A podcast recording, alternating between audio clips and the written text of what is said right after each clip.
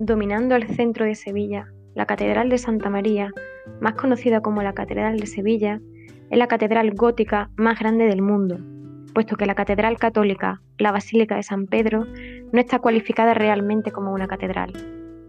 Además, es el tercer templo en cuanto a tamaño tras la Basílica de San Pedro del Vaticano en Roma y San Pablo en Londres. La edificación se realizó en el solar que quedó tras la demolición de la antigua mezquita Aljama de Sevilla, cuyo salminar, la giralda y el patio, patio de los naranjos, aún se conservan.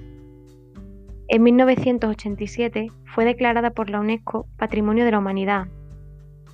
La Catedral de Santa María es muy conocida en el mundo por su giralda, llamada así por la veleta o giraldillo que la corona. A pesar de su independencia, sirve como torre y campanario de la catedral.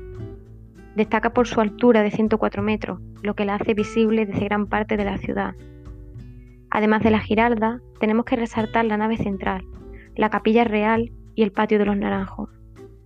Entre sus conocidos y más famosos tesoros, destacamos un gran volumen de pinturas de Murillo, como los retratos de San Isidoro o San Leandro.